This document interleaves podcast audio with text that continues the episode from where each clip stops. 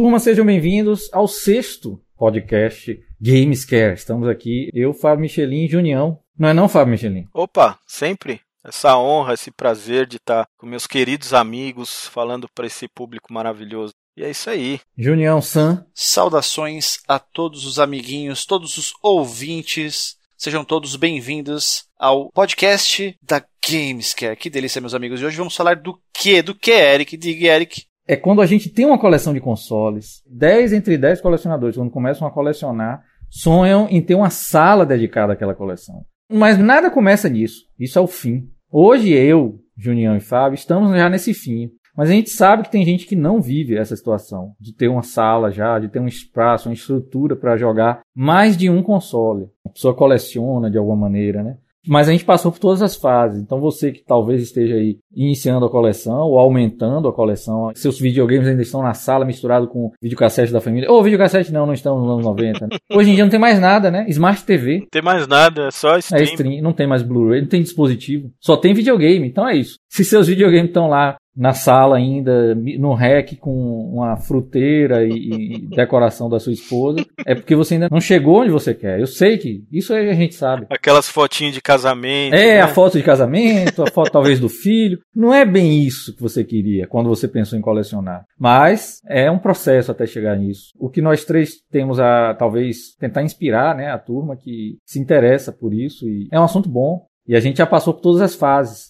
Agora, a primeira fase é quando a gente começa a colecionar, então, tanto para mim quanto para Junior quanto para Fábio, muitos anos atrás, e essa coleção começa a se entulhar, empilhar. Porque no início, quando começa a comprar, né, a gente não tem um. Vou começar a colecionar e você já tem o projeto de um lugar para guardar aquela coleção. Isso não existe. Vai se empilhando num quarto que você mora, no seu quarto, debaixo da cama. E quando você quer jogar os diversos videogames, você tem que tirar da caixa, montar o videogame na TV. Você lembra, Junião, dessa sua fase inicial aí, quando começou a juntar os consoles, né? Você nem percebia que você colecionava ainda. Como era a sua relação com seus videogames nessa fase para jogar? Cara, antigamente a gente não chegou a ter muito videogame de uma vez assim. Eu acho que o ápice foi na quinta geração mesmo, que tinha três, né? Porque antes era, era simples, era o Nintendo e o Sega. Então a gente usava normal o, o cabo AV, o RF, colocava na mesma estante. Eu acho que, pelo que eu me lembro, a gente sempre teve dois videogames ligados, assim. Quando chegou a quinta geração, que aí teve o PlayStation, o Saturn e o Nintendo 64, Aí eu não me lembro exatamente o que a gente fazia, não lembro se a gente trocava os cabos, eu sei que os videogames ficavam tudo ligado, cara. Mas ligado na, na TV principal da casa mesmo, assim, na sala? Uh, não, era uma televisão secundária para videogame. Ah. Às vezes estava no quarto, às vezes estava numa outra sala, entendeu?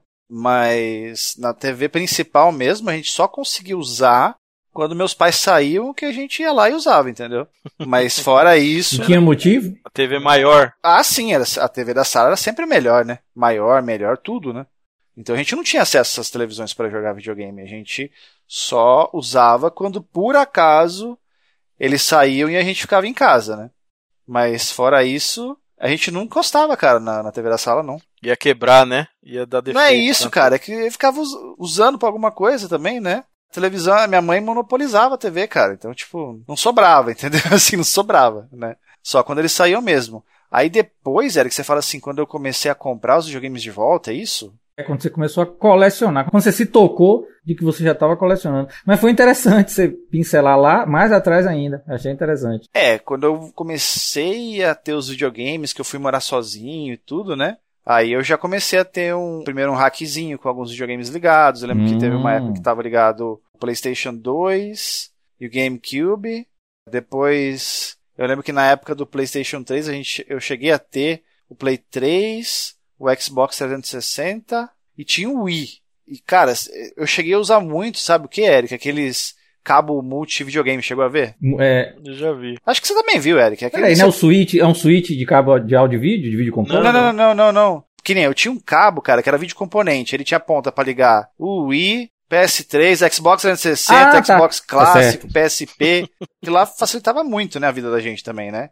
Então eu sempre dei uns jeito, né? Assim, ligava uns três, quatro videogame, usava um seletorzinho. Cheguei a usar esse seletor AV que você falou aí também, né? É até um que você usava no, no Super Console também. Isso, é. Só que atualmente, cara, A Gamescare tá aí, aí é só alegria, né, amigo? Aí qualquer coisa que você precisa. Eu tenho certeza que você teve uma fase que a coisa não tava como você queria quando você olhou assim. Talvez até quando você tivesse mais videogame ainda. E começou a ficar em caixa os videogames, tava na caixa. Ah, sim. Sim, naturalmente eu não conseguia ligar todos os videogames, né? Teve bastante videogame em caixa. Eu lembro que eu usava no começo mesmo caixa de papelão. Aquilo é horrível, eu dropei caixa de papelão. E depois passei a usar aquelas caixas de plástico, né? Parece um Tupperwarezão. Ah, você armazenou em caixa de papelão no início? Sim, sim. Pô, que atrai barata, é terrível. É, exatamente. E tudo bagunçado, né? É tudo, sei lá, videogame com cabo, tudo misturado, aquela bagunça, né? Depois eu fui ficando mais organizado. Hoje eu guardo em caixas dessas de, de plástico. E dentro da caixa de plástico eu guardo tudo separado naqueles saquinhos que eu mandei até para você, aqueles ziplockzinho lá, né? Que é massa, Aquilo lá é, é, bom porque organiza o cabo e ainda protege, né? O controle, os acessórios, os cabos, tudo, né? Hoje tá tranquilo, né, cara? Hoje eu uso esses esquemas aí, mas cheguei a usar a caixa de papelão bastante, assim. E aí, cada vez que você ia jogar, você buscava o console em questão. Se fosse um console que não tava no setup, eu tinha que ligar na hora, né? E eu lembro até que uma vez uma amiga da Larissa foi em casa, acho que ela queria jogar o o GameCube, eu não lembro se era GameCube ou Wii, acho que era GameCube, um jogo do, Mario Party, né? Aí eu falei assim, não, tudo bem, eu vou lá, lá no quarto lá e vou pegar o videogame e vou instalar. Ela, não, não, vai dar muito trabalho. Uhum. Eu pensei assim, moça, isso, isso aqui é basicamente a minha vida inteira eu faço isso, sabe? Uhum. Não é um trabalho. a minha vida é assim, entendeu? Essa foi boa. O que não tinha-se no setup, você tinha que pegar do armário, não tinha jeito, e ligar na hora, né? Hoje eu consegui basicamente matar os meus problemas aqui com o esquema que eu fiz. Mas houve essa fase que você estava preocupado com, por exemplo, a, a, preservação já, né, da coleção. Sim. Você nessa época, Juninho, sonhava com algum setup? Assim, quando não se falava muito de game room, porque isso é, é bem recente, né? Você ter Sim. essa ideia de você ter uma sala ou um local dedicado a um monte de videogame, né? Isso é fruto de colecionadores de videogame. Porque o, o, videogame normalmente é um videogame na sala, normal, todo mundo usa videogame na sala, desde o Atari, ou no quarto, o que seja. É. Mas esse negócio de coleção, a gente está falando de 15, 25 videogames. Ou vai ficar guardado ou vai ficar estruturado, né? Então, você lembra, Genião, quando foi que você tinha uma necessidade maior? Por exemplo, quando a, a menina pediu assim, pega lá o GameCube, você, pra, por você era seu dia a dia. Mas teve algum momento que isso começou a incomodar ou que você começou a pensar em ter uma primeira arrumação assim? Eu comecei a pensar na necessidade de uma coisa parecida com o que eu tenho hoje, com essa questão de criar vídeos e fazer live streams. Hum. Antes, quando eu era só um consumidor normal de videogame, um jogador normal, um colecionador. É, essa fase. Essa é mais interessante. É, não, não, não, não sentia. Até porque essa coisa de colecionar videogame veio comigo no momento da minha vida onde eu também saí da casa da minha mãe e do meu pai e fui morar sozinho. Então eu tinha um apartamento para mim inteiro, entendeu? Então, assim, a minha sala era uma várzea, era só videogame. Ah, você morou sozinho antes de Larissa? Foi? Morei bastante. Então, assim, pra, eu, eu, tinha um apartamento inteiro, né? Ah, então você tinha uma situação interessante mesmo. Uma, você tava com a casa sozinho só pra você. Mas mesmo depois que a Larissa veio morar comigo, que a gente casou e tudo, Claro, né? Eu tive que ceder algumas coisas. Eu tinha uma estrutura de fliperama de madeira lá que eu chamava de trambolho e eu tive que me desfazer daquilo, né? Por quê? Porque Larissa não deixou. Não, não tem nada a ver com deixou. É que o negócio era gigante e ocupava muito espaço, entendeu? Certo. E pensa, né? Eu tava recebendo a Larissa mais os pertences da Larissa para casa. Ah, é. Claro, não foi uma divisão equalitária, não tinha nem como, mas eu tive que ceder um bom pedaço do apartamento anterior para as coisas dela, naturalmente. Ela ia morar lá, né? Foi mais ou menos nessa altura que eu comecei a, a considerar essa história aí de ter um setup mais otimizado, né? Ah, então, então pause aí para seguir depois, porque Fábio, volte aí na história. Até interessante se você voltar como o Junião voltou, que eu nem imaginava. Como era seu primórdio jogando? A primeira experiência que eu tive com videogame, eu não vou me lembrar se foi realmente a primeira, mas quando eu tive videogame em casa foi com o Atari 2600, né? E eu lembro que meu pai comprou. Eu acho que eu nem cheguei a pedir pro meu pai. Meu pai foi lá e comprou, sei lá porque. Eu era bem pequeno, assim, né? Era bem criança. O Atari foi lançado aqui no Brasil em 81, Eric. De 3. Então devia ser, assim, 84, 85. Então devia ter mais ou menos isso, um 6, eu sou de 79. Com certeza não foi no lançamento que meu pai comprou, até porque ele comprou da CCE. Ah, tá, foi Super Game. É, que eu acredito que saiu depois, né? Saiu. Saiu bem depois. Não sei quando que foi o lançamento oficial aqui no Brasil dele, mas. E aí, eu tava até tentando recordar. Mas eu nunca joguei videogame na sala, assim, na sala principal de casa. Ah, olha só que coisa, nunca. Desde essa época que meu pai comprou o Atari, a minha mãe tinha uma TV bem velhinha, assim, que sei lá como que ela comprou e tal. E aí, quando ela era solteira, a TV era dela, né, já. E aí, quando ela casou com meu pai, ela trouxe essa TV. E essa TV já era meio antiga, então acho que quando eles casaram, compraram uma outra TV e aquela TV ficou de backup. E aí eu lembro que meu pai ligava nessa TV. Não consigo me lembrar de nenhuma vez que eu joguei Atari na TV principal da casa. Hum. E aí era esse esquema, né? Meu pai ligava, a gente jogava um pouquinho, desligava, guardava tudo. Então o videogame nem ficava ligado. Tanto que eu me recordo uma vez que eu fui para casa da minha avó viajar, minha avó morava em Ourinhos, aqui em São Paulo, né? E aí a gente levou o videogame, inclusive. Hum. O meu pai é um cara assim. Eu não sei como é que ele comprou esse Atari, porque ele, ele não gosta de videogame até hoje. Ele odeia videogame. Hum. E acho que porque era novidade e tal, ele foi lá e comprou. Odeia. Odeia. Ele não gosta. É? Pô, Se, ó, se amanhã eu, eu morrer e falar assim pro meu pai, olha, seu filho morreu, tem tudo aquelas coisas lá, o que, que você vai fazer com aquilo? Ele põe tudo na rua no outro dia e já era. Joga fora. meu pai é doidão. Fala pra ele que vale coisas. uma grana, velho. Então, mas sei lá, eu acho que ele jogaria tudo fora. Não sei. Pô, Você tem que me colocar no seu testamento, Michelas. bota uma ponta pra mim também. Eu vou colocar, eu vou colocar vocês todos. Então, assim, o meu pai comprou esse Atari, mas a gente só tinha Pac-Man. E aí um dia a gente foi viajar pra casa da minha avó e aí a gente levou o Atari, né? E aí você sabe como é que é, né? Meu pai tava na casa da sogra, então não tem muito o que fazer, né? Não tem muito papo, né? Sei lá. Uhum. Meu pai naquela época tinha, sei lá, 30 anos. Aí ele ligou o videogame, a gente jogou lá na casa da minha avó, né? Casa de vó sabe como é que é, né? Pode ligar em qualquer lugar. É. Ligamos na sala lá, jogamos. Aí deu na telha do meu pai que ele ia comprar outro jogo. Naquela hora. Naquela hora, falou assim: ah, vou comprar um outro jogo pra gente jogar, porque já tinha enchido o saco de jogar Pac-Man, né? Ninguém mais aguentava. Essa é com certeza a experiência que eu tive de comprar jogo mais antiga da minha vida. Saí com meu pai e fomos procurar jogos de Atari em Ourinhos. Não era todo lugar que tinha, não, cara. Assim, loja de eletrônico e tal, né? Primeiro que era uma cidade pequena, né? Na década de 80. Então eu lembro que a gente deu uma pernadinha até achar alguns jogos, né? E aí a gente chegou, meu pai ainda deixou eu escolher o jogo. Falei, escolhe aí. Aí eu comprei Star Wars. Pô, que massa. Império Contra-Ataca? É, aquele onde você ficava destruindo aqueles tanques com perna lá, esqueci o nome deles agora. E aquele jogo era muito legal, pô, tinha a musiquinha do Star Wars, naquele tempo era uma coisa louca. É. Lembro de ter jogado na sala principal nessa viagem, inclusive a gente comprou o jogo, que foi o último, Eric Junião, prestem atenção nessa frase. Foi o último jogo de videogame que o meu pai comprou na vida dele, pela vontade dele. Depois desse jogo, teve umas duas vezes que ele comprou cartucho de Master System pra mim, mas foi assim. Depois eu pedi muito e, tipo, data especial. Natal. Natal. Depois disso, ele nunca mais comprou nada. Então, aí quando a gente voltou pra cá com um jogo novo, né, a gente continuava nesse esquema aí, jogava só nessa TV que a minha mãe tinha e cada vez menos, né, porque como a gente só tinha dois jogos, né, ia enjoando um pouco e a gente ia deixando de jogar. Até que eu- meu pai me deu um Master System, né. E aí, no caso, quando meu pai comprou o Master System, a minha casa, inclusive eu, eu moro na mesma casa desde que eu nasci.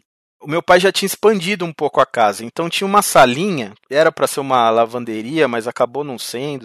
E aí a gente colocou essa TV lá. Essa sala virou a minha primeira game room. Porque aí eu comprei o Master System, já liguei direto nessa TV e o videogame ficava ligado direto. Então eu tinha acesso ao videogame, assim, então eu jogava muito E o mais. Atari? O Atari eu ainda tinha, mas ele não ficava ligado, ficava na caixa e eu quase não, não jogava, porque tinha poucos jogos e tal. Então o Master System ficou ligado nessa TV fisicamente mesmo. Eu chegava, ligava, tava jogando. Lógico que não tinha essa liberdade total de jogar a qualquer hora e tal, mas ele ficava ligado lá na TV, né? Né, Então foi, vamos dizer assim, que foi a minha primeira game room. Apesar de não ser uma sala dedicada, que nem o que a gente vai falar mais pra frente, mas era uma sala que eu tinha meu videogame, tinha televisão e podia jogar. E aí, durante muitos anos da minha vida, eu fui jogando nessa sala. Veio o Mega Drive, eu jogava na mesma televisão, no mesmo lugar. Aí depois veio o Super Nintendo. Tive um Jaguar. Ah, você teve Jaguar? Tive um Jaguar. Eu tinha um Super NES, um Mega Drive e um Sega CD. num momento da minha vida, assim. É, tinha tudo. Tinha tudo, né? Tinha setup incrível. Eu nunca tive 32X na época. E aí, depois de um tempo, né? Eu falei, pô, vou trocar esses consoles com outro console, porque já tava enjoado de jogar aqueles mesmos jogos, né? E aí troquei tudo por um Jaguar. Olha só que negócio Eita, bom. troquei todos e tava acostumado a jogar os jogos top ali, né? Peguei um Jaguar. Mas eu me lembro que eu até me diverti bastante com o Jaguar, porque eu tive a oportunidade de jogar muitos títulos. Para quem é aqui de São Paulo capital deve conhecer, eu ia muito na Lapa, que é um bairro comercial assim, né? Então eu ia muito na Lapa e trocava muito cartucho, né? Eu já era maior, sei lá, devia ter uns 16 anos. E aí eu ia até a Lapa e trocava os cartuchos. Bom, eu lembro que quando eu comprei o Jaguar, acho que veio com um ou dois cartuchos, não me lembro e o Cybermorph, né, que vem em todos. Aquele lá não dava para trocar porque todo mundo tinha, né? E aí eu troquei muito esses cartuchos, cara. E aí eu joguei bastante jogo assim, até que me divertiu assim. Mas aí mesmo naquele tempo, mesmo quando o Jaguar era novidade, vamos dizer assim, não era já novidade, já tinha saído há algum tempo, mas ainda existia, ainda era vendido, né? É, aqui no Brasil não, você não achava tantos jogos. E aí chegou uma hora que eu já tinha jogado todos e não achava mais jogos diferentes, né?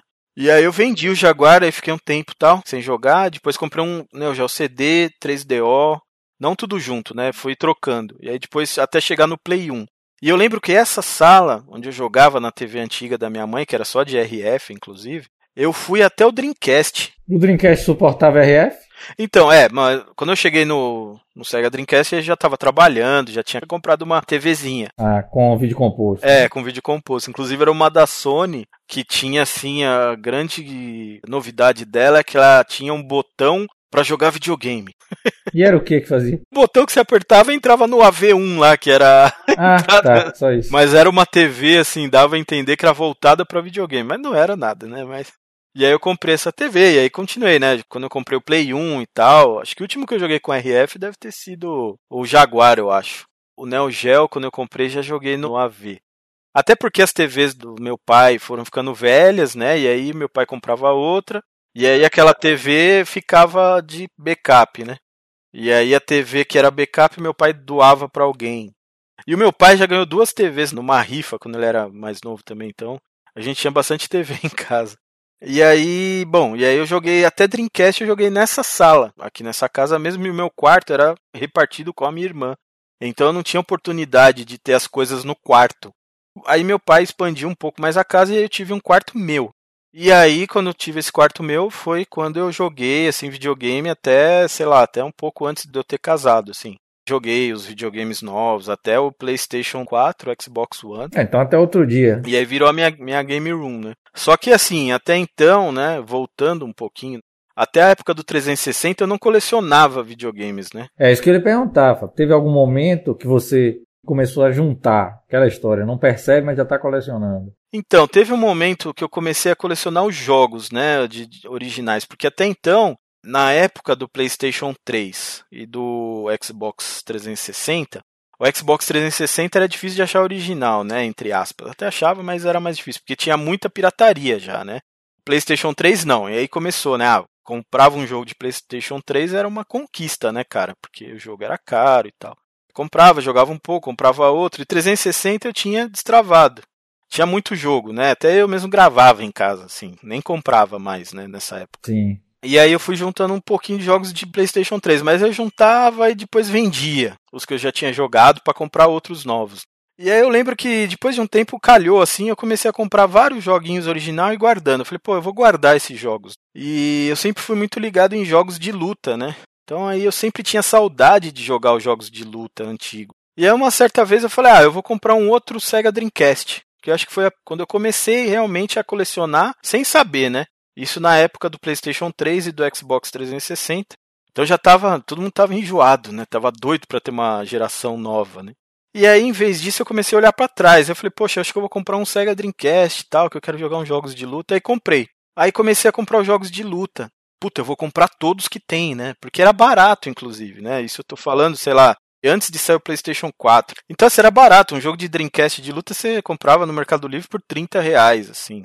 E aí eu saí comprando, né? E aí tem um amigo meu, que é desde infância, ele também foi nessa e comprou também, e a gente começou a comprar os jogos E aí a gente fechou a coleção. Tanto que eu tenho a coleção de Dreamcast de jogos de luta 2D até hoje. É a minha coleção mais antiga. e aí ele desencanou, vendeu tudo tal. Eu continuei. Aí eu fui, comprei o Neo Geo CD. E aí comecei a comprar os jogos. E aí, dentro do meu quarto, né, eu já tinha o quarto, então eu tinha uma TV, né, de LCD, e já tinha o Dreamcast, tinha o Neo Geo CD. Tinha esses dois, fora o PlayStation 3 e o Xbox 360. E aí eu, eu lembro que eu comprei uma daquelas prateleiras, essas que você vai assim em loja de, de ferragem, né? Tem aquela prateleira pra você pendurar lá na sua parede comprei uma, assim, comecei a juntar os jogos ali, mas eu tinha, sei lá, 15 jogos, sei lá, 20. É, mas aí é o início da coleção mesmo. Foi é. o início da coleção mesmo. Aí eu tinha os joguinhos lá e comecei a colocar ali naquela prateleirinha, né? Meu quarto era um cômodo até que grande, né? Mas não tinha tanto espaço, porque tinha uma cama grande, uma cama de casal, tinha um armário de roupa gigante. Aí eu lembro que, pô, aquela prateleira começou a ficar pequena, né, cara?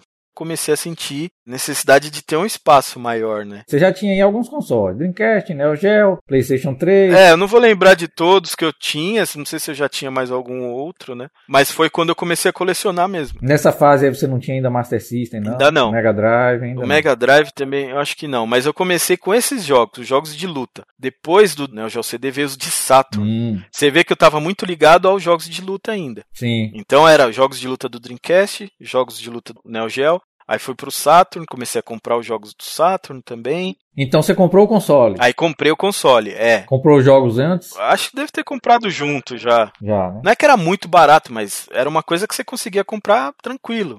Aí começou a ficar pequeno, aí eu comprei uma outra prateleira e depois uma outra. Coloquei tudo na mesma parede. Aí, determinado momento, tinha já um monte de jogo assim um em cima do outro, já tava aquela coisa de Tetris, né, Pra caber os jogos. E aquilo começou a me incomodar um pouco.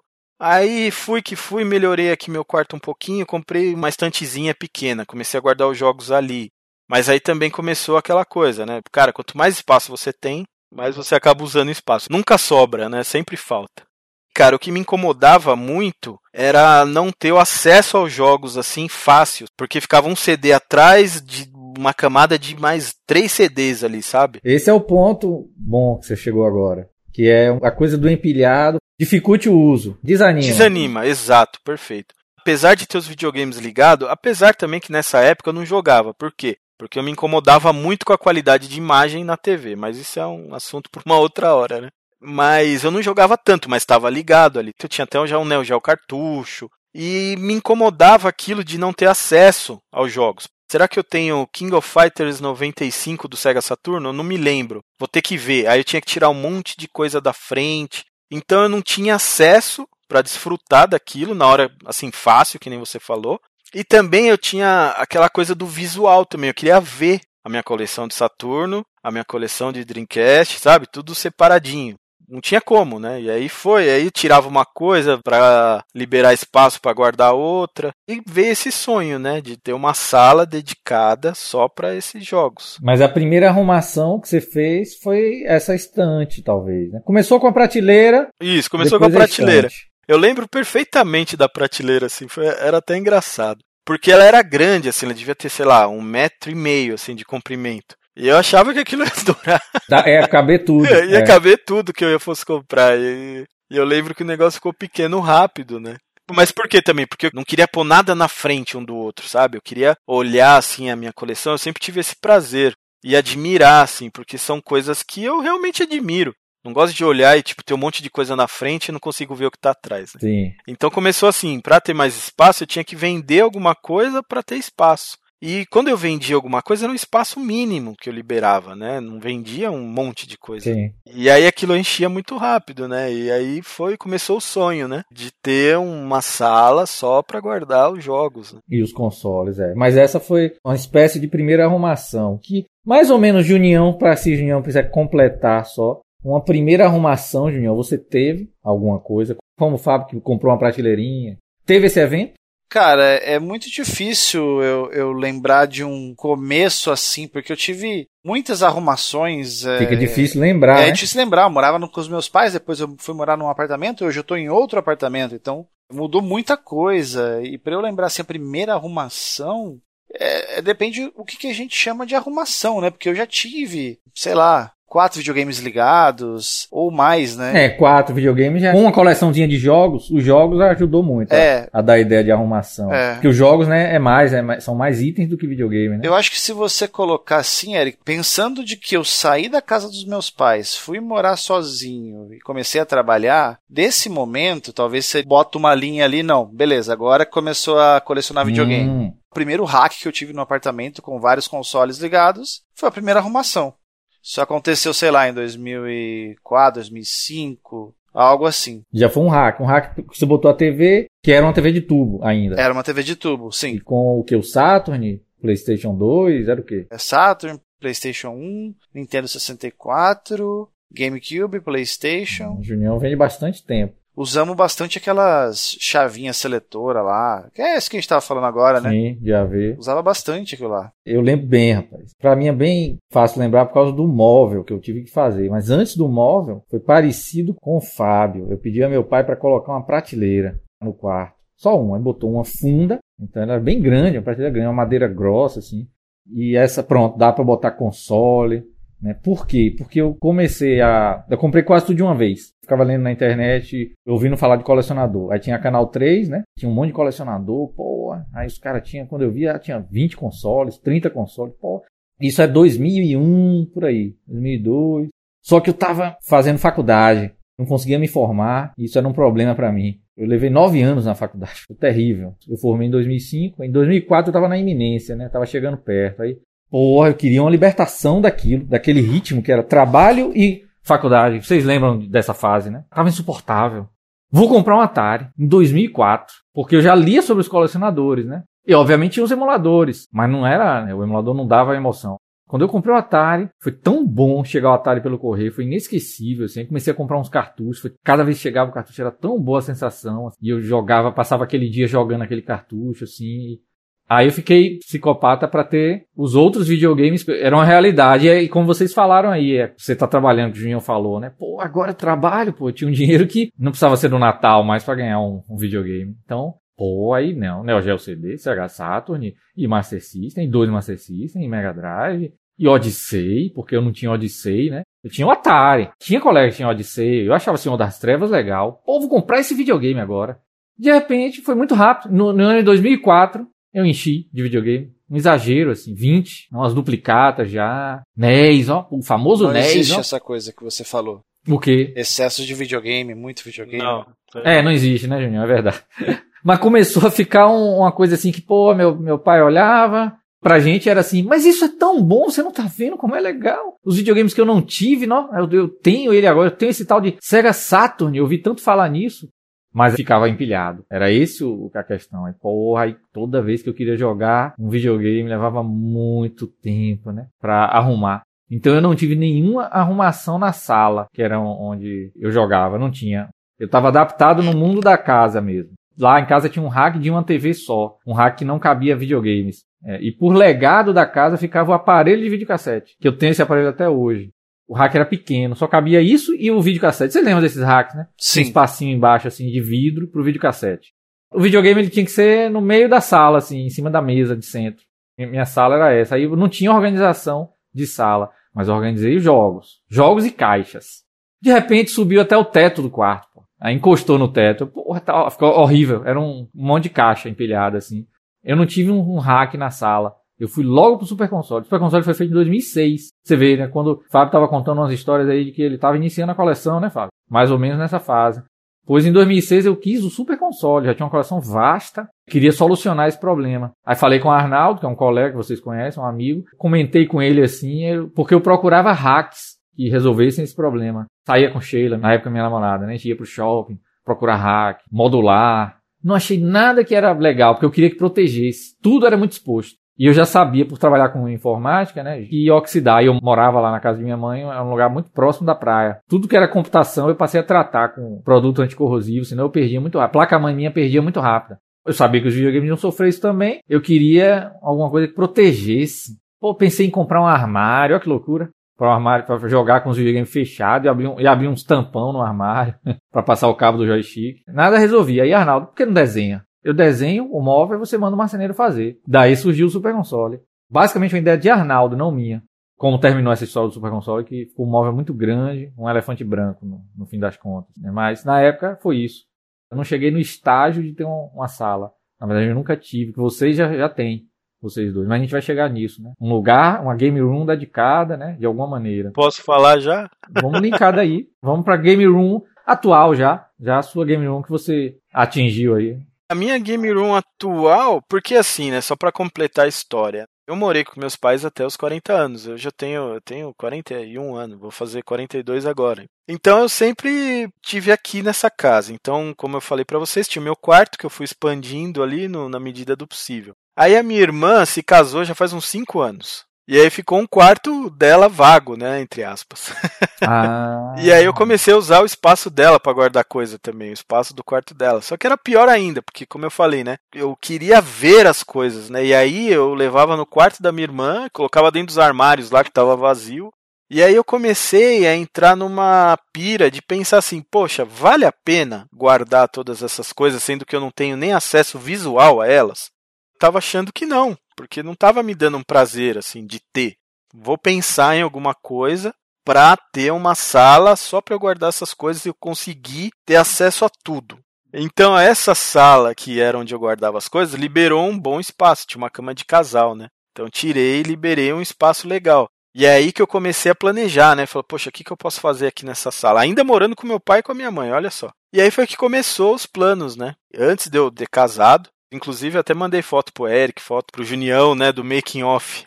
Hum. Vocês se lembram disso? Lembro. Foi um trampo. A primeira coisa, tirar tudo daqui de dentro. O pedreiro veio, limpou, pintou as paredes e tal. Já pintei de uma cor diferente, né? Pintei de cinza, que já não é muito uma cor de quarto, né? E aí comecei a planejar os móveis aqui, mas sempre com aquele intuito de que tudo que eu tenho eu queria ver. Olha que coisa estranha. Eu não sei se isso foi uma motivação para você sim, também. Sim, a minha eu... também foi. Não sei se de união. O ideal é, é, assim, é sempre melhor você estar tá em contato, olhar. Tem até aquele meme, né, do cara olhando assim pra coleção dele, assim, tal, tipo, balançando é, a cabeça, tá ligado? É orgulho, que dá gosto, né? É. Porque é a minha coleção, é coisas que eu gosto. Às vezes o Eric vai ver minha coleção e vai falar, pô, essa coleção do Michelin aí, né, não tem isso, não tem aquilo que eu gosto, eu gosto disso, eu gosto daquilo, não tem. Mas tem as coisas que eu gosto. Exato. Aí, bom, eu reformei esse quartinho aqui. Isso todo demorou bastante, porque, meu, é grana, né, cara? Você tem que pagar pedreiro, pagar pra pintar, comprar tinta, é caro. É. Eu já tinha a televisão, que eu usava, né? E eu tinha uma outra televisão que estava guardada há muito tempo, que era uma TV que eu comprei do Fabão. E essa TV eu, eu tinha comprado fazia, sei lá, uns 3, 4 anos. Eu falei, essa, essa TV, um dia, eu vou colocar na minha game room em modo Tate. Fui montando, fui montando, do jeito que eu queria. Não estou 100% satisfeito, porque a gente nunca tá, né? Sempre tem espaço faltando. Mas aí eu consegui montar. E aí eu consegui colocar a grande maioria dos meus jogos em uma fileira só na minha estante. Então hoje eu olho e consigo ver, por exemplo, meus jogos de PlayStation 1, meus jogos de Mega Drive, jogos de Master System, PlayStation 3, etc. Eu consigo ver jogos que eu tenho. Tem muitos aqui que acabou tendo que fazer duas fileiras. Até então eu tô feliz, né, com isso. E aí coloquei aqui minha TV, hoje eu tenho, sei lá, uns 12 videogames ligados, só de videogame antigo. Né, vou até falar rapidinho, tem GameCube, Mega, Master, é, Xbox, Neo Geo, Saturno, Nintendo 64, Phantom System, Super NES, Neo Geo CD, Play 2, Play 1 e acho que é isso. Os antigos são esses. E tem um espacinho também com uma Super Gun onde eu ligo as placas de flipper para jogar. Ah, é, porque no seu Game Room tem que ter espaço para as plaquinhas de fliperama. Tem, tem que ter. Então eu tenho a Super Gun que fica ligada direto. E aí a placa eu vou mudando, né? Conforme a minha vontade aqui de jogar, eu tiro uma placa e ponho a outra aqui no lugar e aí vai. Então é como se fosse uma posição assim de um console, né? Mas você tinha falado, você tem uma a ideia sua de separar os clássicos dos consoles atuais, né? Isso você gosta de ter um, um espaço é. diferente, distinto, né? Isso. né? Isso para cada um. Quando eu montei a Game Room aqui, eu tinha três TVs. A TV principal, que é a que eu já tinha, a TV Tate e tinha uma BVM de 20 polegadas. Então tinha essas três telas. Com o passar do tempo, eu acabei vendendo a BVM. E aí, então, todos os jogos antigos que eu jogo, eu jogo via scaler, né? Via GBS e tal. Eu só jogo em TV digital hoje. É lógico que a sala vai ficando pequena, né? A minha sala não é uma sala tão grande assim. Tem dois racks aqui onde eu ponho videogame novo e alguns videogames antigos também. Então tem dois racks grandes. Uhum. Tem o computador também, que é uma coisa que acaba ocupando bastante espaço. Não tem um local dedicado para ter um computador. Tem um desktop. Né? É, um desktop. Eu nunca fui de ter laptop, é, notebook. Laptop acho que nem usa mais essa palavra, né, Eric? acho que tudo é notebook é hoje, notebook né? agora. é. Então, assim, é um negócio grande. Aí tem gravador de CD, tem um monte de bugiganga ligada, sabe? E acaba adicionando um pouco de zona, né? De bagunça, né? A sala. Eu tava assistindo um seriado com a minha esposa. E nesse seriado, nessa cena específica daquele capítulo que eu tava vendo, apareceu um laptop. Em 1992, 93 por aí. Eu lembro até que uma das piadas foi: E aí, caras, vamos jogar Doom? Que seriado é esse? Friends. Friends, pô. Ah, legal. Eu acho que a segunda temporada. Eu já assisti duas vezes Friends, todas as temporadas. Lembrava dessa cena? Não, também não lembro, não lembro. Ah, é? não. Então, aí aqui ficou pequeno já, né? Então hoje eu tenho essas, essas soluções. Então, tudo via scaler para TV digital e o que é digital direto, né? Tipo, eu tenho PlayStation 4, o Xbox, né? Já comprei o PlayStation 5, consegui antes do lançamento. Então tá tudo ligado na TV digital, né? Direto. Bom, e aí, sei lá, vai há um ano, um ano e pouco, né? Mudei a minha oficina, que era na proximidade aqui de casa, para um outro lugar onde é a Gamescare hoje, né? Então lá eu tinha mais espaço, então comprei TV de tubo e etc. E hoje eu sinto falta de ter uma TV de tubo, né, para jogar uns jogos antigos. Eu não me sinto mal em jogar na TV digital via scaler, mas é legal, a gente quer ter opção, né? É. A gente que é ultra hardcore, às vezes dá vontade. Isso, dá vontade. É. E hoje eu não tenho espaço. E aí eu pensei, poxa, se eu tivesse duas salas, eu podia É. deixar uma sala só para retrô e uma sala só para consoles é, modernos, né? Entre aspas. Ah, interessante. Sua game room ideal Ideal. é essa. É uma dupla game room. É interessante, é uma abordagem interessante. Até porque nessa game room que eu estou, todas as minhas placas de fliperama estão naquele quarto que era da minha irmã. Sim. Até hoje. Estão todas guardadas lá. E com o passar do tempo eu consegui comprar, né? Até antes de ter essa game room, dois arcades. Então, hoje na minha sala de estar tem dois arcades. Então você vê que eu já tomei, além da game room, tem um quarto aqui que eu já usei. Ainda não tomei conta dele porque a minha esposa quer que seja um- o quarto do nosso filho, caso a gente tenha um filho um dia, né? Então não vai ser tomado pelos videogames. Hum. Mas eu já, além de estar usando esses dois quartos aqui, já estou usando a sala também. Então o negócio você vê que já extrapolou, né? A Game Room já vazou. Tá expandida para mais de um cômodo. Três cômodos para ser preciso. É que assim, né? Sem ver a casa fica meio estranho de entender. Mas tem uma garagem aqui que eu poderia fechar e fazer. Então eu já fico pensando, poxa, se um dia tiver dinheiro, vou mandar fechar essa garagem. Hum. E aí vou fazer uma outra sala lá, que vai ficar mais ou menos o tamanho dessa que eu tenho. E aí colocar os arcades e também os videogames antigos. Porque aí o que, que eu vou fazer? Eu vou pegar uma TV que eu tenho lá na Gamescare de 36 polegadas, que eu comprei do meu amigo Lanlan, CRT? CRT. Uma Sony assim, impecável. Chassi B5 lá que o pessoal fala. Ela é maravilhosa. Ela em 480i é de chorar.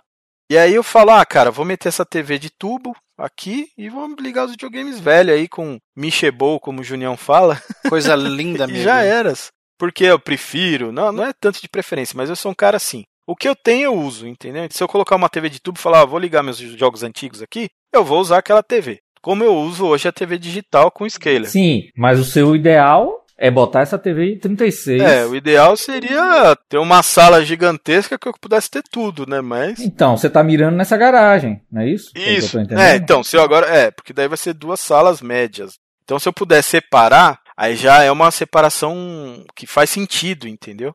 Porque se eu ficar pegando isso aqui e levar para uma sala maior, maior, maior, não vou nunca conseguir uma sala maior do que a que eu já tenho. Certo. Aí teria que separar em duas, né? É, interessante. Aí seria o sonho de consumo. Quem sabe um dia, né? Com o ideal, a gente pode pensar em tudo. É isso, é o ideal. Não quer dizer que a gente vai fazer, ou que a gente vai um dia conseguir, mas é o sonho. Uma separação bem drástica, né? Os consoles novos na cristal líquido e os consoles clássicos na TV original ou no BVM. Tive a oportunidade de ter a, uma, assim, dizem que é a melhor, vou falar que é uma, uma das melhores BVMs que existe, que é a 20F1. É 20 polegadas? É 20 polegadas e assim, é tida como o santo graal para jogar videogame. A melhor TV que existe.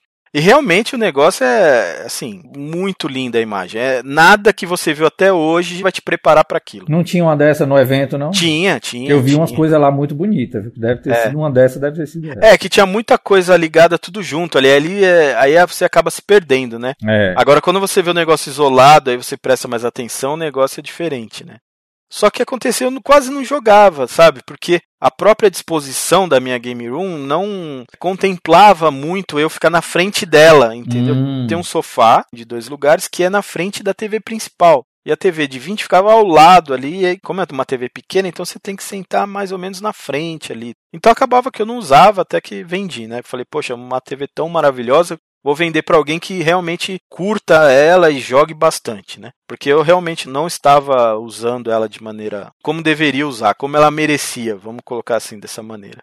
E quando eu fui vender ela, ela varia, sei lá, uns 20 mil. Eita, Aqui no Brasil dificilmente você vai achar. E o pessoal já tava cobrando 10 mil reais em PVM de 20. hum, A minha tinha pagado 5, né? Então. E aí quando eu fui vender, eu falei, não, cara, eu vou vender pelo mesmo preço que eu paguei. pô, então. Eu quero que a pessoa curta realmente, assim, que possa comprar e se divirta, sabe?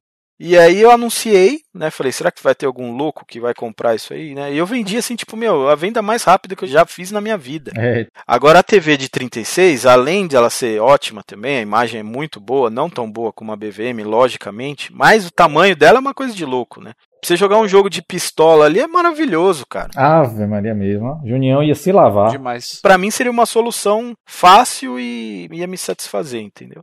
E Junião, o que é que você conta, Junião, do seu game room atual? E depois você fala do seu ideal. Se é que existe. Será que já não chegou, né? no É, se ideal? você não chegar. Se você chegou, você fala. Antes de falar do meu game room, eu queria dizer que todas essas coisas que o Michelinho acabou de falar, eu tava imaginando assim, eu fechava o olho e eu enxergava o negócio. Porque eu estive lá, né? Eu, eu vi tudo isso daí que ele falou, a BVM, Ah, você viu essa BBM, monitor né? Massa. Tate, o calabouço misterioso, maravilhoso da Michelândia. eu estive lá algumas vezes, né, Eric? E essa garagem que ele falou aí, que se ele fechasse dava um outro cômodo, eu sei o que ele tá falando também. Bom, ah, o meu esquema hoje é mais ou menos isso mesmo. Eu tenho a sala, que é a sala de estar, vamos dizer assim, sala de televisão, que tem um setup mais moderno, e tenho aqui no quartinho que é o setup retrô, vamos dizer assim, né? Ah, é? Eu tenho essa separação. Então, assim, é, lá na sala eu tenho uma TV que é a TV oficial nossa, que é uma de 4K, de 55 polegadas. Né, tá, o home theater tá lá. Eu tenho um computador desktop lá. Eu tenho headset ligado lá, né? Tenho um microfone ambiente, se eu quiser levar para lá, consigo levar também. Tem uma plaquinha de captura que é bem genérica, eu comprei lá do Ali, mas eu gostei dela porque ela faz o bypass do 4K Hum. e captura em 1080p 60 fps. Ah, legal. Depois você me, me dá até a dica. É, eu, dou- eu te dou a dica, mas é plaquinha mais humilde, assim, ela é baratíssima. Eu sei, mas está funcionando para fazer 1080p 60? É, então, a- a- pelo que eu vi, Eric, depois a gente precisa até analisar melhor, mas eu acho que de vez em quando dá uns dropzinhos de frame ali. Ah, tá. Entendeu? Ok, tá. Ela não é 100% precisa, mas é uma boa placa, assim, é uma placa que dá pra você fazer algum tipo de conteúdo tranquilamente nela, né? Você já fez live com ela? Fiz, já, fiz live, Porque gravação. live não tem problema se der um drop, né? A última live que eu fiz jogando Dragon's Crown tava nela, né? Quem quiser, quem tiver curiosidade, dá uma olhadinha lá. E lá tem os videogames, né? Mais modernos. Eu até coloquei espaço para três retrôs lá, que são, assim, três videogames que eu posso usar no OSSC, se eu quiser, entendeu? Eu deixei lá o, o Mega Drive, né? Com o Sega CD 32X. Deixei um Super Nintendo. E agora tem um Sega Saturn lá, né? Com SD card, tudo bonitinho. Fora isso, tem os videogames mais modernos mesmo. É o que tá lá agora é PlayStation 3, PlayStation 4, Xbox 360, Xbox One. Aí tem Wii U, Switch, Estão no hack. tá no hack. E é um hack que eu fiz planejado também, né? Ele tem duas, Ah, isso que é interessante. Um hack tem duas planejado. portas de correr. Ele foi pensado para ser a prova de gato, na verdade. Ele tem duas é, portas de correr que eu fecho e lacro totalmente as portas, né? Na verdade, foi o meu sogro que fez, basicamente. Legal. Eu só falei pra ele mais ou menos o que eu precisava, ele fez pra mim, como se fosse uma segunda porta que vai depois da outra. Só que a gente fez uma estrutura de metal e colocamos aquela gradinha mosquiteira, sabe? Tela mosquiteira. Sei. Então eu tenho como lacrar os dois lados do móvel com as portas de madeira estando abertas, de modo que eu possa usar o videogame com controle sem fio e lacrar e deixar ventilando ao mesmo tempo. Porque agora eu tenho uma filhote, né? Eu tenho um adulto e tenho uma filhote. E a filhote é impossível de controlar. Ou você lacra, ou você não pode estar com ela na hora de abrir o armário, entendeu? E como tá o, o, desktop, eu tenho condição de gravar e fazer live streams de lá também, né? Então lá é, os meus dois setups eles estão prontos para jogar, para gravar e para streamar. Aí eu tenho o, o, setup aqui de baixo. O setup aqui de baixo é o, é o quartinho de videogame, é onde eu tô agora, inclusive, né? Falando dele. E aqui eu já tenho um, não um laptop, eu tenho um notebook. Tem uma mesinha de som para controlar o áudio separado, né? Eu tenho dois scalers aqui, o FrameMaster e o GBS Control da Gamescare. Tenho três telas analógicas, sendo que é uma TV de tubo de 21 polegadas da Sony, Sony Vega de consumidor. Tem um monitor de PC antigo de tubo de 17 polegadas da Samsung, inclusive foi o Michelin que me deu. E tenho uma BVM de 14 polegadas. Essas três telas analógicas.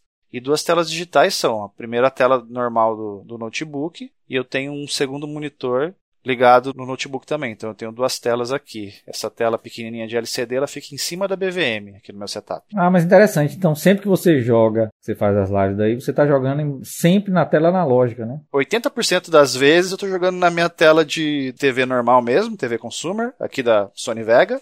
Mas muitas vezes eu estou usando a BVM. Uhum. Na verdade, é mais a TV de tubo e menos a BVM, mas eu uso bastante as duas. Ah, eu jogo bastante também, né? Todo dia eu dou uma entradinha aqui para dar uma jogadinha, né? Também porque a TV de tubo é maior, né? Aí é mais, mais confortável. É, a maior a tela, exatamente. Mas o barato da BVM aqui é usar o sistema de som externo aqui, que quando eu tô gravando ou streamando não tem como usar, era só para jogar mesmo, né? Tem duas caixas de som gigantes daqueles aparelhos de som antigos da Iowa, né? Hum. Tem um hum. aparelho de som antigo ligado na mesa de som, bonitinho. Então eu tenho o som do videogame, do PC naquelas caixas de som que tem subwoofer separado, sim, senhor, Dr. Eric. Sim, ótimo. E você desenhou o móvel, não é isso, Ginho? Desenho o móvel de acordo com o tamanho do meu espaço aqui e do que eu precisava ter. Você falou agora há pouco que 18 consoles no Super Console era um exagero. O seu é quanto? Eu tenho 19 aqui. 19, Caramba, né? 19 consoles. Mas o seu foi mais inteligente num sentido, ele, é, ele cresce pros lados, né? Ele isso? cresce pros lados e cresce pro alto também. Tem andares para cima, né? É. O seu era só para cima. É, é o pé direito do apartamento. Ficou muito alto, aí fica um móvel dificílimo de lidar. É. O seu, né? Eu já vi, né? Que você já mostrou. Ele é meio que uma sala de comando, não é isso? Isso, exatamente. É uma sala de comando aqui que eu tenho a facilidade de poder jogar 19 consoles aqui. E se quiser jogar até os jogos do, do PC da Steam, dá para jogar. Só não dá para jogar e gravar, né? Ou streamar, mas dá para jogar se quiser. Mas o PC, se você contar o PC separado, são 20 sistemas para jogar aqui. Isso porque quando eu falo de Mega Drive, Sega CD 32X, eu conto como um. E quando, e quando eu falo PC Engine do OR aqui com módulo de CD, também é um só. Mas seria isso. Aí tem 19 consoles 16 deles estão ligados no RGB, no Switcher's Cart da Gamescare, e os outros três estão ligados ou por vídeo composto ou por S-Vídeo. Isso aí é importante porque o setup pronto assim, quando você dá na pira para jogar um certo console, essa eficiência ajuda mesmo a você efetivamente jogar. Junião aí deve estar tá aproveitando isso. Sim, é, e é fácil. Você ainda tem alguns consoles embalados, né, Junião? Tem, Óbvio, né? nossa, né? Alguns duplicados. Muitos, né? muitos, muitos. Mas são duplicados, então eles estão lá embalados. Tudo bem, é o lugar dele mesmo. Mas os 19 de uso, no móvel, no Switch, isso é, é bom demais. Exatamente. No meu setup aqui eu também tenho um videocassete que eu uso não só para capturar minhas fitas VHS, como também uso como um seletor, né? Ele tem uma saída de áudio e vídeo, mas ele tem duas entradas. Eu posso ligar o, o 3DO e posso ligar o Zibo. Chiqueza. E aí a outra entrada, que é uma entrada frontal que tem na televisão, eu ligo o Atari 2600 por vídeo composto. Também foi o Michelas que fez o mod para mim. E seu videocassete, ele serve mas você não tem nenhum videogame puramente RF que não tem como Fábio Michelin modificar. Por exemplo, em Television. Não tem em Television. Television a gente faz a ver também. Ah, é, você faz o, o de vídeo composto. Esses videogames mais antigos assim. O mais antigo que eu tenho é o Atari 2600 mesmo. Eu não tenho Odyssey, não tenho Intellivision, não tenho ColecoVision, nada desse gênero. É isso, porque o seu videocassete serviria para transformar RF em. Também, bom, é, modular o RF, é. Também daria para fazer isso.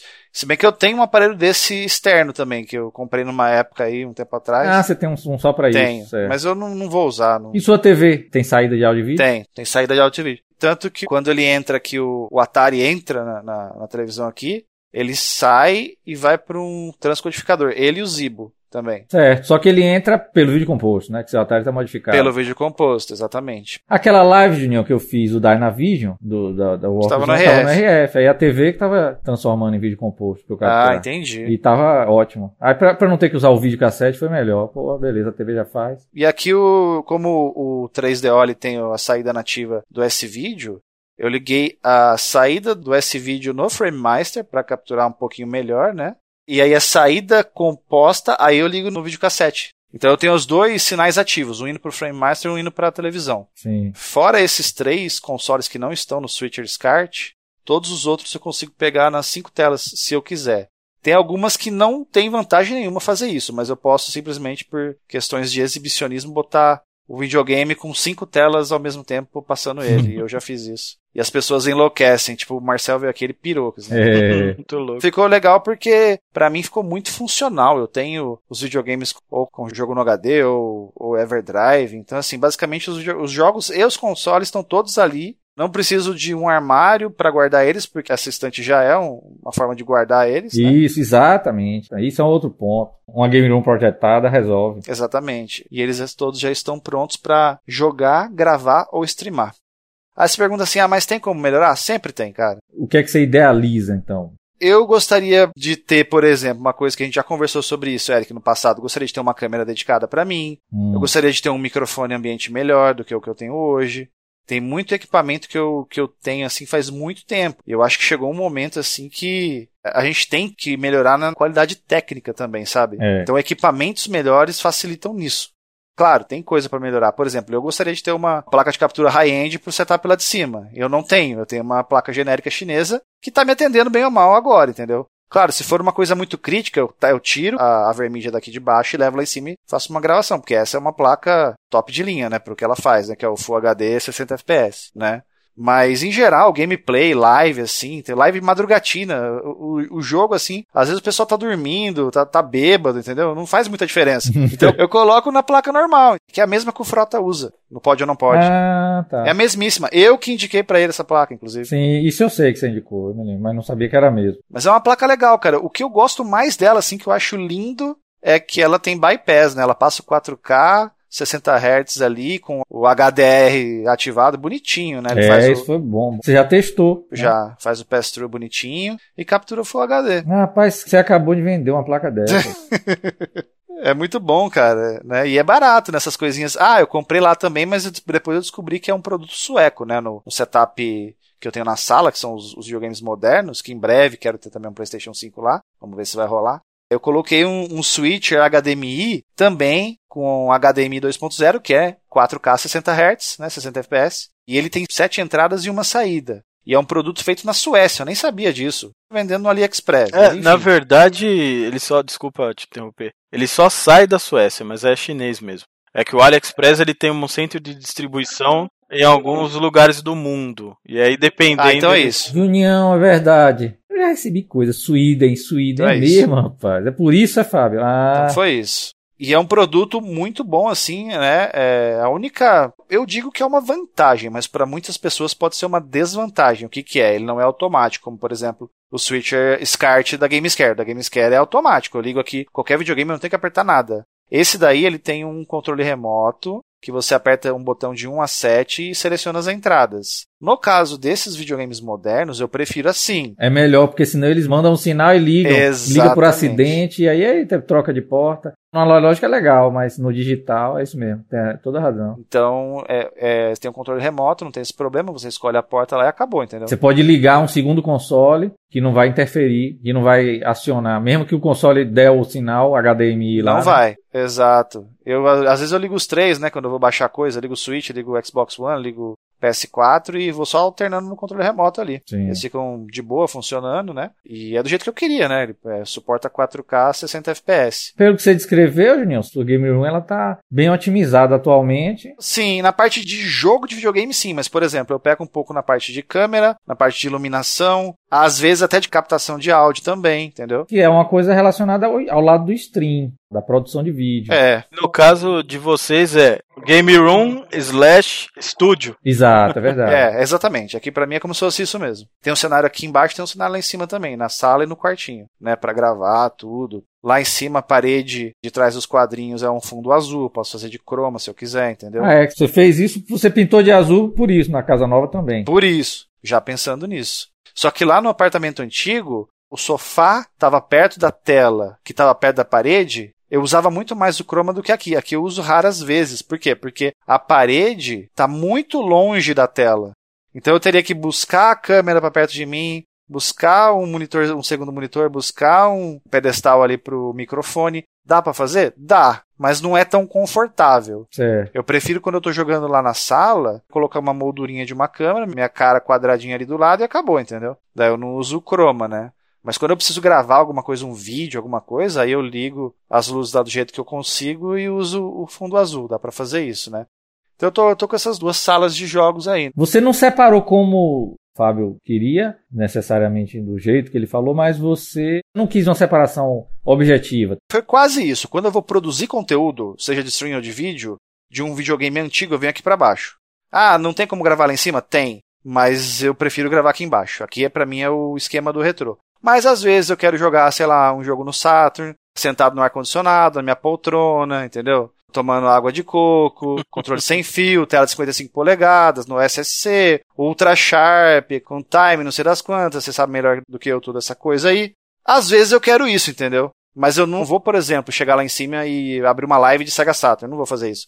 Porque aqui a estrutura é melhor. Aqui eu tenho telas analógicas, aqui eu tenho uma placa de captura topo de linha, tenho uma mesa de som, tenho um retorno, tem uma cadeira apropriada para isso, tem uma iluminação bacana, né? Não é perfeito, ainda preciso melhorar, mas tô chegando lá, né? Entendi. Então é, é isso. Perfeito. Na Game Room aí de, de baixo que você fala, que é a dos retrôs, seria apertado para ter um convidado. Eu consigo ter, mas não fica tão legal. Fica uma cadeira do lado do outro, assim, meio colado. Exato. Por exemplo, quando eu voltar a gravar Taverna do Jogão, vai ter duas pessoas aqui comigo. Hum. Vai caber, a gente vai dar um jeito. E vai ter que ser aí, né? Aqui é bem mais prático, né? Porque Taverna tem dia que a gente grava, nem lembro, faz dois anos que a gente não grava nada, mas enfim.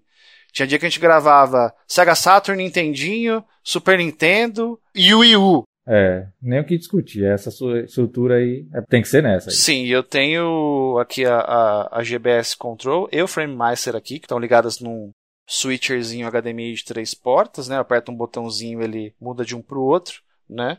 A GBS ela fica aqui padrão em 4x, o FrameMaster eu carrego um perfil em 5x. Então, uh, além disso, quando o sinal sai da GBS, ele vai num duplicador de, de RGB VGA de computador e manda um pro digitalizador HDMI que vai para captura, né, pro switcherzinho, e o outro vai para o monitor de PC, que eu tenho um monitor de PC em cima da tela do notebook. Então, em algum momento eu posso também capturar da GBS e jogar do monitor de tubo ou até mesmo jogar no monitor de tubo através da GBS e capturar para o Frame Master, também daria certo, entendeu? Então, Hum. eu fiz um esquema aqui que tá, assim, basicamente muito prático para fazer qualquer coisa que eu quiser. Isso aqui é uma megalomania, se for ver, né? É um negócio de doente mesmo. Não, né? acho que está otimizado, está otimizado. Você chegou num ponto otimizado. É, otimização. E estimula jogar, pô. Eu não vou usar doente, eu gostei mais de otimização. É, mas é, mas é.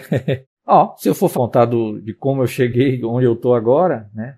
Eu tive tal, esse tal do Super Console, que foi minha primeira arrumação. Mas o Super Console, como era um móvel muito grande, eu tive que sair da casa de minha mãe, aí eu tive que destruir esse móvel. Eu tive esse móvel então de 2006 até 2018. Me permitiu mais ou menos ter esse setup de união aí, uma estrutura de muitos consoles num único lugar, incluindo a parte de áudio e vídeo toda. No final do Super Console, era interessante porque Fábio e Junião lembram que ele tinha um painel frontal com os botões, né? Aquele painel ele abre. E aquele espaço que está ali dentro, na época que o projeto foi feito, foi 2006, eu não sabia nem o que era RGB. O, o Super Console não foi pensado para RGB, só foi para vídeo composto e esse vídeo. Mas ficou esse espação no meio e o Arnaldo, que fez o desenho, né, meu colega lá, ele decidiu fazer essa porta se abrir, rapaz. Tinha duas dobradiças. Tanto os cabos que estão saindo dos botões, os fios foram soldados, foi levado isso em conta. Foram bem soldados. Amarrei esses fios, né, para quando você abrir não ter pressão. Qual foi a ideia dele? Eu vou fazer isso aqui, Eric, por manutenção. O que aconteceu é que quando abre essa porta, tem um buraco enorme no móvel, como se fosse uma gaveta bem longa. Não, esse espaço era vazio. Aí veio o RGB, pô. Um monte de cabo RGB grande, aqueles cabos grandes, SCART, né? FreeMaster. Pô, entrou ali, deu certinho ali, coube ali. A parte RGB toda. Por exemplo, se eu tivesse hoje, eu ia pedir a, a Fábio um, um switch. Então, por acidente, o Super Console foi até compatível, digamos assim, com o RGB. Mas teve que ser destruído em 2018, então não existe mais. Aí hoje eu tenho um apartamento né, inteiro dedicado à questão do videogame, porque eu trabalho com o lance do YouTube. Aí ficou fácil. Porque é um apartamento de 46 metros quadrados. De puro prazer. De puro prazer. Sem cama, sem cozinha, sem armário, tem nenhum móvel. Também conheço o apartamento do Cosmic Effect. É verdade. Eu conheço o calabouço da Michelândia e o Cosmic Effect. é mesmo, Junião lembra bem. Inclusive ele veio aqui com esse setup já maduro, com esse apartamento já maduro. Porque no início foi bem desarrumado e confuso.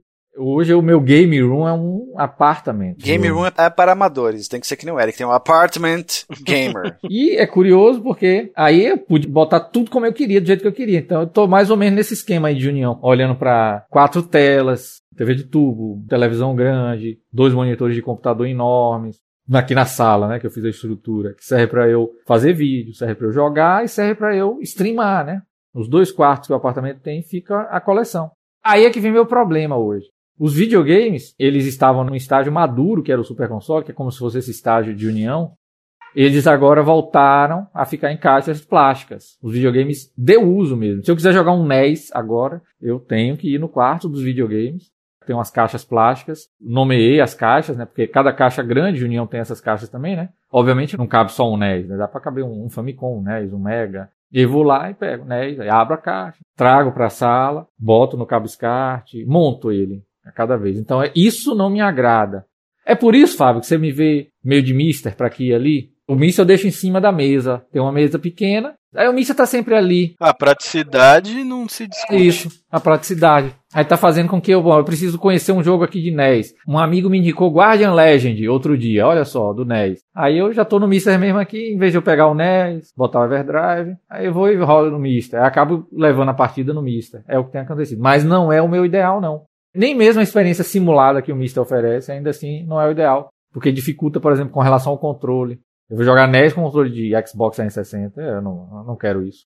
É, aí tem que usar o Retropad, que por melhor que seja, ainda é trabalhoso, tem um monte de pecinha para encaixar. O Retropad 32 foi uma das melhores coisas que aconteceram no mundo dos videogames dos últimos tempos. É, verdade. É um negócio incrível, é absurdo, cara. O que ele faz contigo é um negócio impressionante. Principalmente no meu caso, que eu moro na mesma cidade do indivíduo. Ah, é? E é eu mesmo. fico perturbando ele pra qualquer coisa que eu preciso, ele faz. E ele faz, cara. Incrível isso. Não é gente muito boa. É. Muito, muito. E ele é genial, ele é genial mesmo. Assim como o Arnaldo também é outro cara genial. Inclusive tá chegando para vocês aí novidades. Estou ansioso. Esses dois caras aí, um dos mais inteligentes que eu já tive o prazer de conhecer na vida. Para quem não sabe da audiência, o Retropad é o acessório que Bruno Freitas faz, né, que permite que se ligue qualquer controle em qualquer console. Combinações muito esdrúxulas são possíveis e Sim. até Zibo passou a ser compatível por culpa de união. O Van Clay não tem não, o Retropad? Ele não tem o Retropad, mas ele achou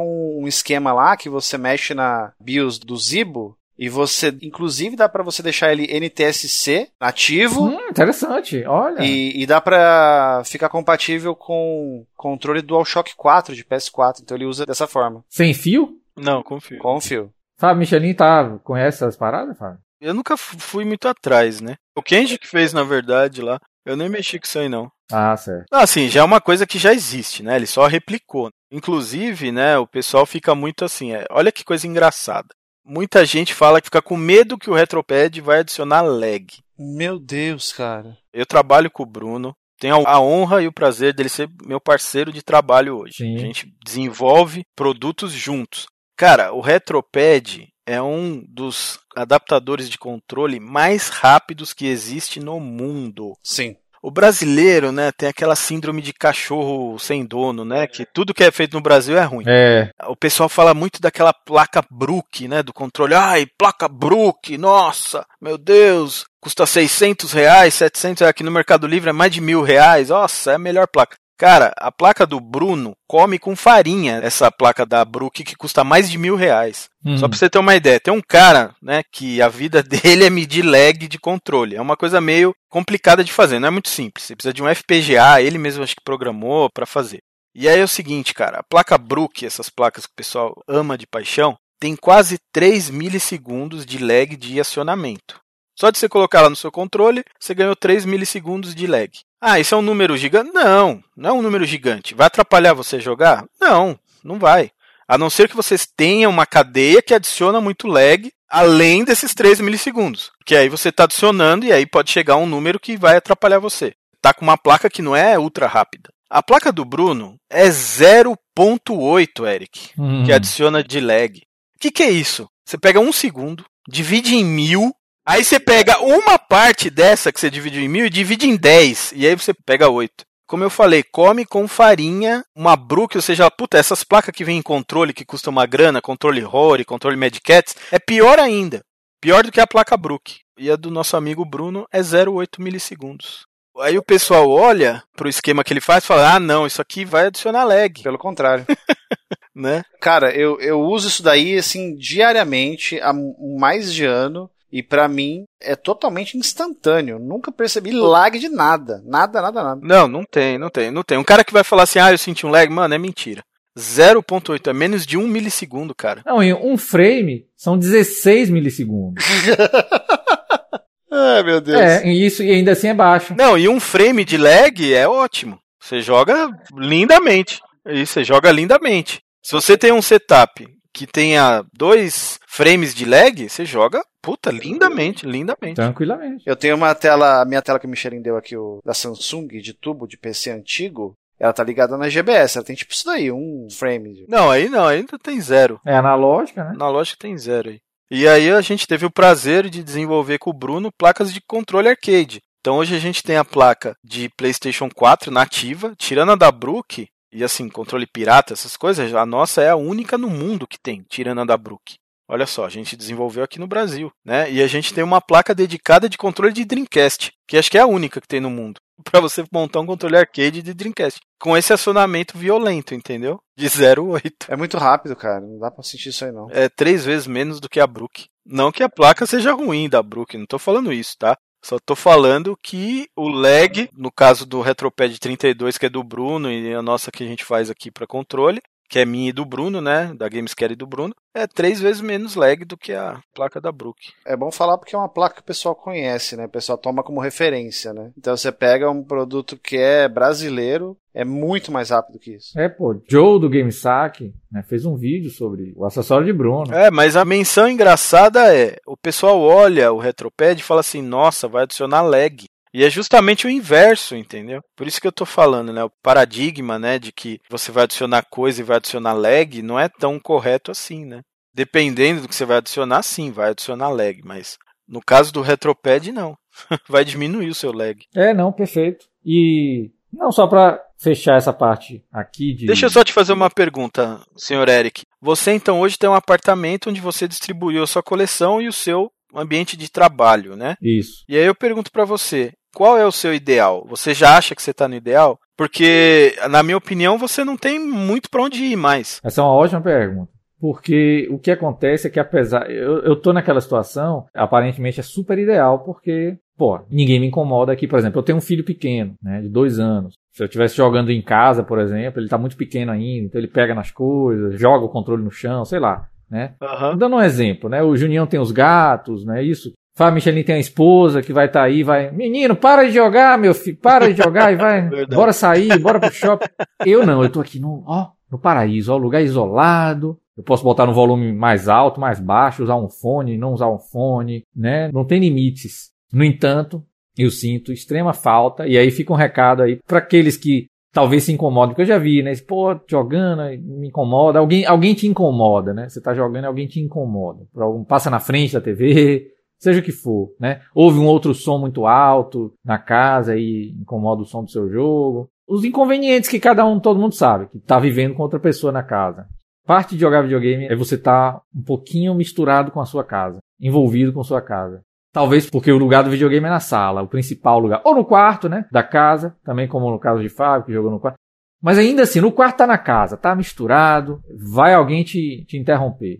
E esse interromper, quero colocar, parece pejorativo, mas não, né? É, na verdade, o que eu sinto falta é isso. Que é onde você se sente melhor, né? Pode ser que nem seja o mais confortável, mas é onde você se sente em casa, né? Onde você Exato. sente que ali é o seu lugar. Isso. Aqui, nesse apartamento dedicado a isso, eu não me sinto num lar. Não é tão prazeroso. Olha que desfecho interessante que teve o nosso papo. E na hora da CFX livre?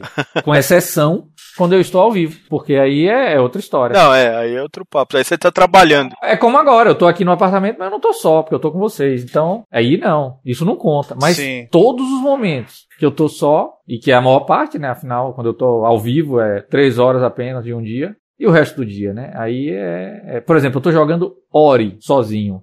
Vocês já jogaram Ori? Joguei um pouco só. Ainda não. É um daqueles jogos que reforça bem a sensação de solidão. Vocês não têm noção. Quando você jogar, você vai ver, ih, agora entendi porque era que falou isso. Eu tô jogando justamente esse Ori, não sabia que era assim, pra você ter uma ideia assim, e, e nem me soou bem. O jogo é bom, mecânica, essas coisas e tal, mas só porque eu tô vivendo isso aqui, foi demais, assim, não, não me soou bem não, esse jogo não me soou bem não.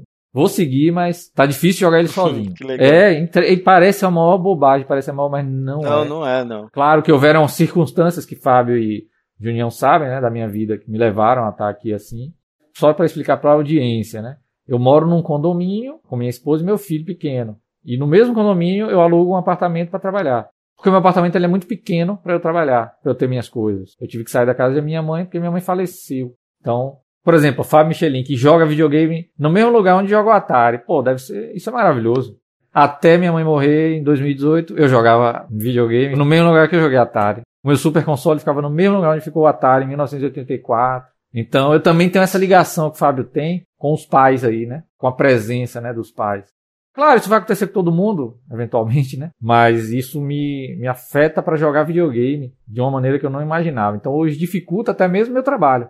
Eu vou dizer a vocês, segunda-feira, nove da manhã, quando eu venho para esse apartamento aqui, eu não quero sair de casa, eu, não- eu fico enrolando, brincando com o Paulinho até dá nove, dá nove e meia, aí Sheila, você tem que ir.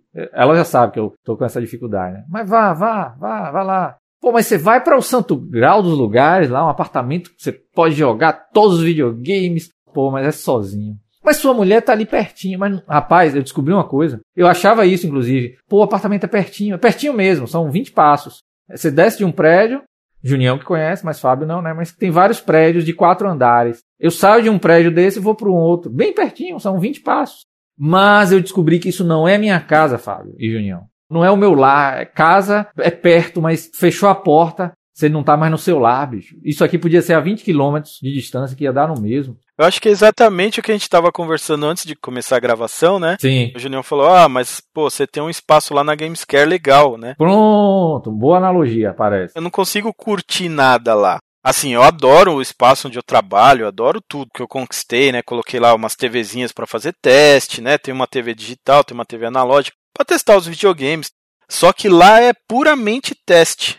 Tenho lá essa TV que eu falei dos meus sonhos aí da 36 polegadas, tá lá na Gamescare. Quem vai lá, inclusive, já conhece ela. E aí eu não consigo sentar na frente dela e falar assim: ah, agora eu vou jogar um jogo. Fábio, imagine um cenário sem Kenji, não tem ninguém, É, é. mas não dá vontade. Agora, se eu chegar lá, você vai querer me mostrar essa TV. Com certeza. E aí a gente vai curtir junto. É, mas o prazer de sentar na frente e falar assim: primeiro que eu tô sempre na correria, então eu não consigo parar.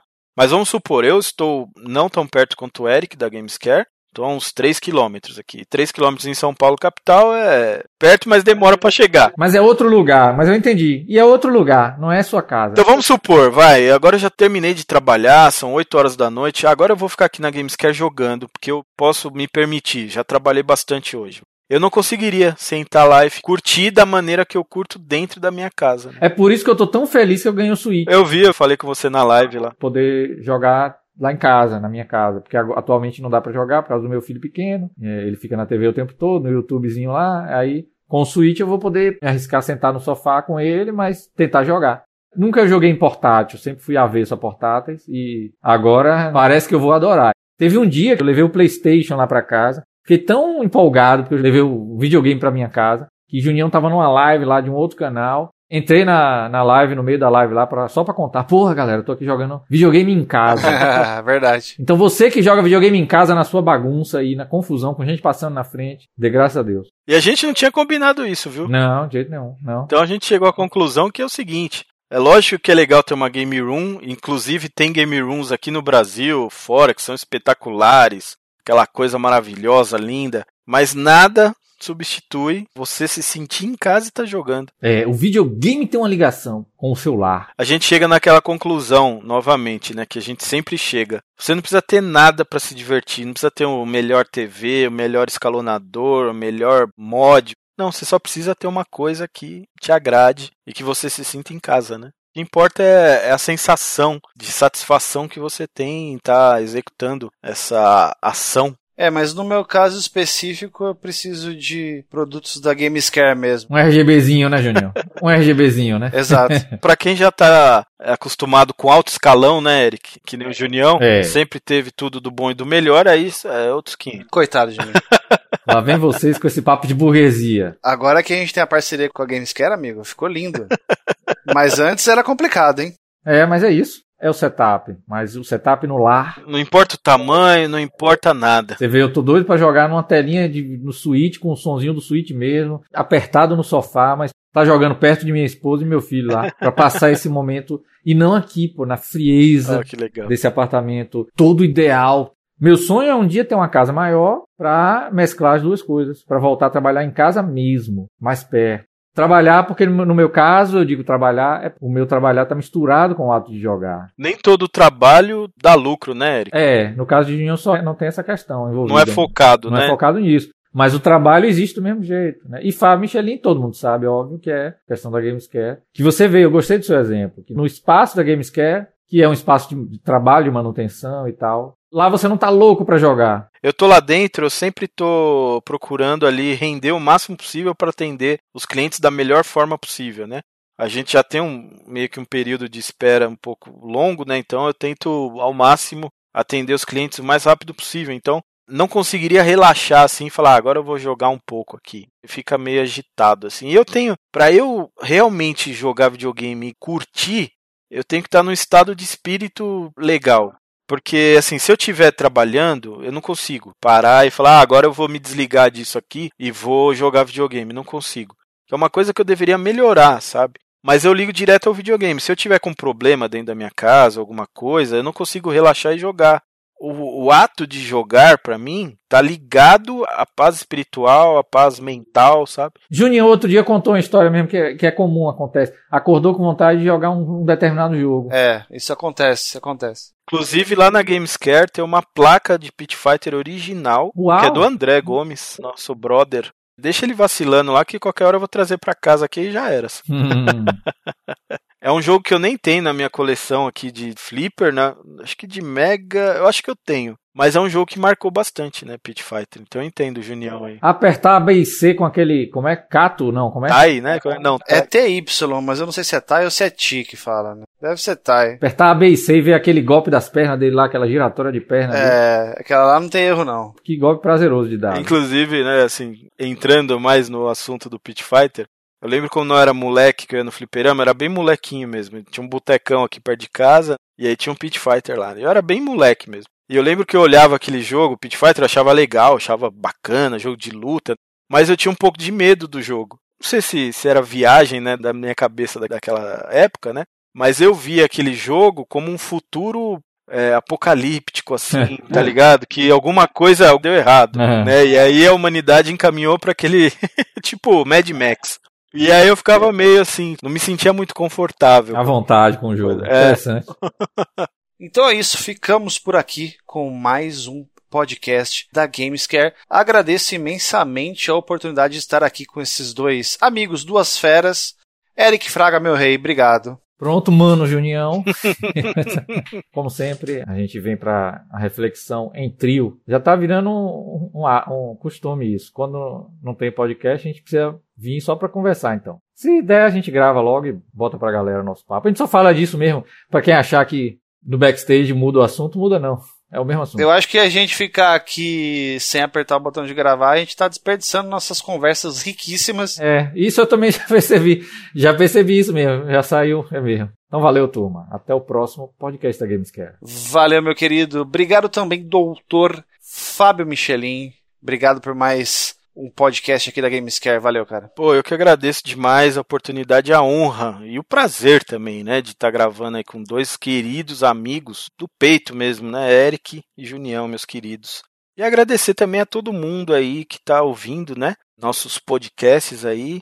Pedir desculpa pela demora desse episódio, mas sabe como é que é? Correria da vida, é pandemia, isso e aquilo, né? A gente vai tentar agora pegar de novo aí um, uma vibe aí, gravar com mais frequência para vocês, porque como Eric e Junião falou, cara, é um prazer pra gente estar tá aqui batendo papo, falando de videogame, né? Pra conta, é um episódio de Game Room. Chegamos à conclusão que não precisa de Game Room nada que você precisa é de, é de amor, né, Eric? A Game Room está no seu coração. Como diria John Lennon, não é? All, all you need is love? All you need is love, é. E agradecimento também ao nosso personagem secreto, nosso grande editor Gil. Valeu, Gilzão. Gil. Valeu, galera. Então ficamos por aqui e a gente se vê em breve. Valeu.